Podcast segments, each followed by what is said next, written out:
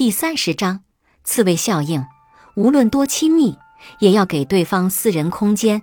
清代著名词人纳兰性德有一句著名的诗：“人生若只如初见，何事秋风悲画扇。”连古人都感慨，人与人如能像初次见面那样保持神秘、保留距离，该是一种多么美妙的人生境界。可见，亲密和毫不保留。也是造成人际关系紧张的罪魁祸首。刺猬身上布满尖刺，这是刺猬遇到危急情况时保护自身安全的法宝，而著名的刺猬效应也是由此尖刺而来。据说，在寒冷的冬天里，两只相爱的刺猬要相依取暖。开始的时候，由于距离太近，各自的刺将对方刺得鲜血淋漓。于是他们拉开距离，可是离得太远，又不能御寒。后来他们调整姿势，找到了适当的距离，不但互相之间能够取暖，而且不会扎伤对方。心理学上，刺猬效应反映了人际交往中的心理距离效应，即每个人都需要自己的周围有一个自己能把握的自我空间，它就像一个无形的气泡一样。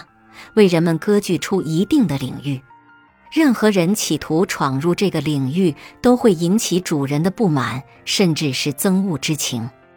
哪怕是情若夫妻、亲若父母儿女，在生活中都应该为对方保留一份属于他自己的私人空间。有个男孩是个情种，曾经深爱着一个女孩，苦苦追求四年才得到女孩的芳心。确立男女朋友关系以后，男孩对心爱女孩的关心体贴，真可谓无微不至。女孩想吃什么，想要什么，他都会想方设法为她办到。有一次，男孩和几个朋友聚在一起喝酒聊天，接到他的电话后，立马放下酒杯，冲向黑色的夜幕。原来，女孩想吃果冻，但是外面又黑又冷。他不敢自己出去买。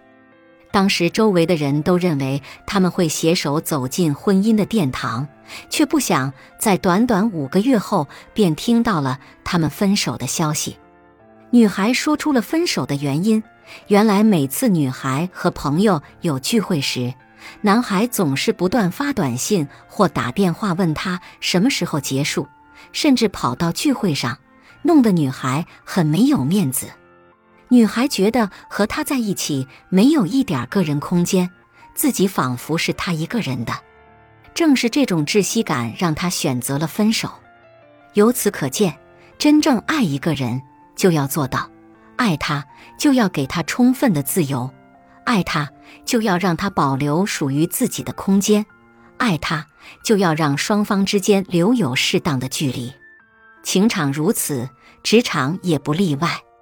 通用电气公司前总裁司通在工作中就很注意身体力行刺猬理论，尤其在对待中高层管理者上更是如此。在工作场合和待遇问题上，司通从不吝啬对管理者们给予关爱。但是在工余时间，他从不要求管理人员到家做客，也从不接受他们的邀请。正是这种保持适度距离的管理。使得通用的各项业务能够芝麻开花，节节高。与员工保持一定的距离，既不会使你高高在上，也不会使你与员工互相混淆身份。这是管理的一种最佳状态。距离的保持靠一定的原则来维持，就是对所有人都一视同仁，既可以约束领导者自己，也可以约束员工。掌握了这个原则。也就掌握了成功管理的秘诀，有效利用刺猬效应，不仅利人，更加利己。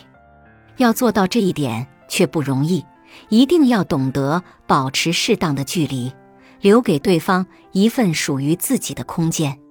我喜欢你，却不喜欢你的笼子。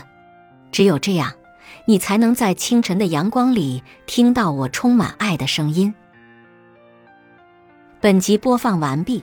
感谢您的收听，喜欢别忘了订阅专辑、关注主播，主页有更多精彩内容。